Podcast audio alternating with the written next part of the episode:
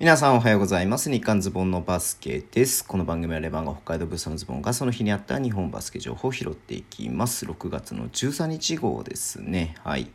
えっ、ー、と、まずですね、今日、えー、女子がね、あの、相変わらず、えー、三井不動産カップということで、えっ、ー、と、第3戦ですね、ポルトガルとの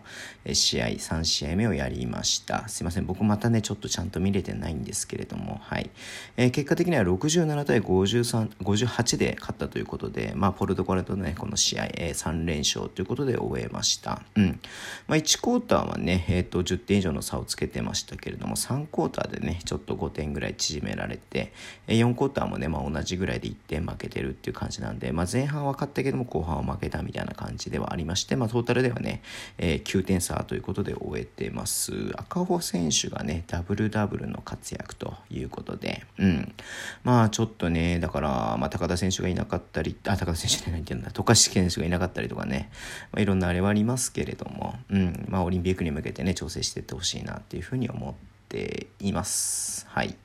で、えっ、ー、と、3x3 がね、今日、あの、またやってまして、えー、ジャパンツアーね、うん、ラウンド4ということでやっていました。はい。えー、ちょこちょこね、僕も見てたんですけれども、まあ、見てた中で面白かったのが、やっぱり宇都宮ブレックスブレックスとね、えっと、ビーフマンの、えー、試合ですか。うん。まあ、同点でね、えー、時間が切れて、20対20で時間が切れて、はい。で、オーバータイムで、先にね、ビーフマンが1点先取して、あ、あの、このルール上ね、あの、2点先にオーバータイムはね、入れた方が勝ちというね、えー、ルールなんですけれども、はい。その後ね、宇都宮が1本ずつね、はい、決めて、はい。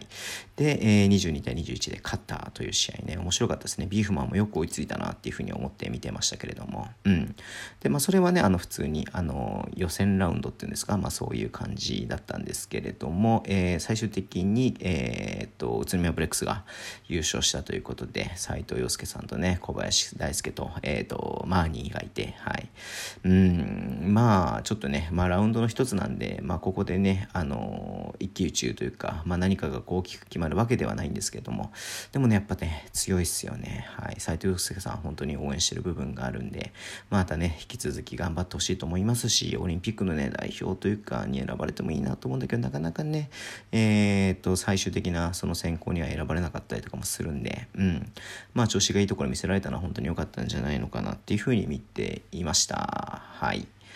で、えっ、ー、とですね、うん、茨城ロボッツ、ちょっと B リーグの話になりますけれども、茨城ロボッツが今日マーク・トラソリーニとの契約合意をね、発表しました。うん。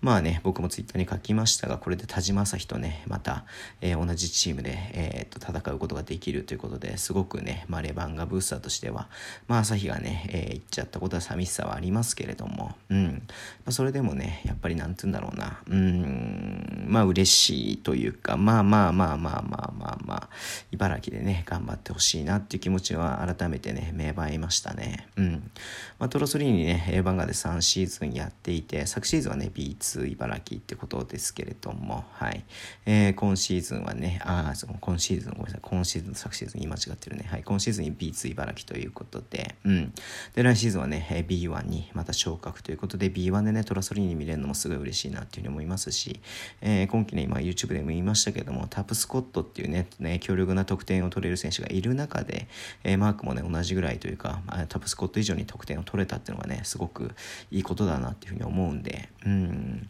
まあ、こういう感じでね、B1 でもちょっと頑張ってほしいなっていうふうに思いますけど、まだちょっと読めない部分はあるけれどもね、うん、まさひとともにちょっとね、えっ、ー、と、もう一回 B1 で輝く姿みたいなっていうふうに思ってています。はい。で、今日最後ですけれども、えー、群馬クレインサンダーズの小渕正史選手が現役引退発表ということで、うん、あのー、8シーズンですか、はい、えっ、ー、と、群馬でね、やっていて、まあ、その前、琉球に1年だけいたりとか、まあ、大阪にいたりとか、あと、えー、三菱電機、今のね、名古屋ダイヤモンドドルフィンズにいたりとかね、しましたけども、でもね、B リーグ始まった頃は、えっ、と、群馬で出ていて、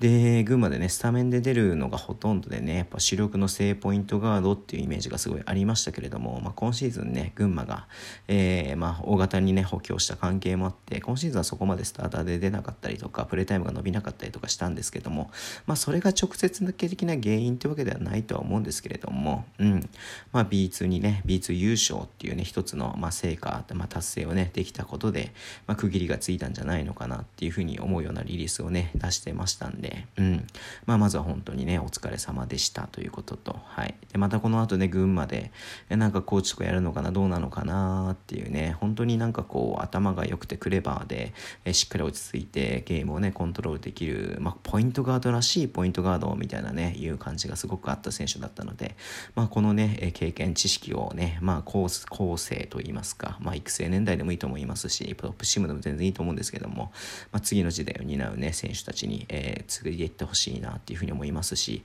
仮に小渕選手がね、あの、コーチってなったら、まあ、群馬はより強くなるだろうなっていうのはなんか想像できるので、うん、まあ、頑張ってほしいなっていうふうに思ってています。はい。えー、そんな感じで今日はね、えー、この辺で終わりにしたいと思います。Twitter でも情報発信します。フォローお願いします。えっ、ー、と、インスタもやってます。YouTube と Podcast 毎週配信しています。YouTube ね、今日は、えっ、と、茨城と群馬と、さっき今話した2チームと、あとね、甲府リピン、琉球入りの話と、あと何話したっけ？えっ、ー、と、すっかり抜けてる。今も思い出せないわ。なんだっけ？忘れちゃったけども、いや。はい。ごめんなさい。えー、ぜひね、ちょっとアーカイブ見ていただけると嬉しいです。えー、ラジオ動画鍋できる方はハートボタンを押してください。では、今日もお付き合いいただきありがとうございます。それでは、いってらっしゃい。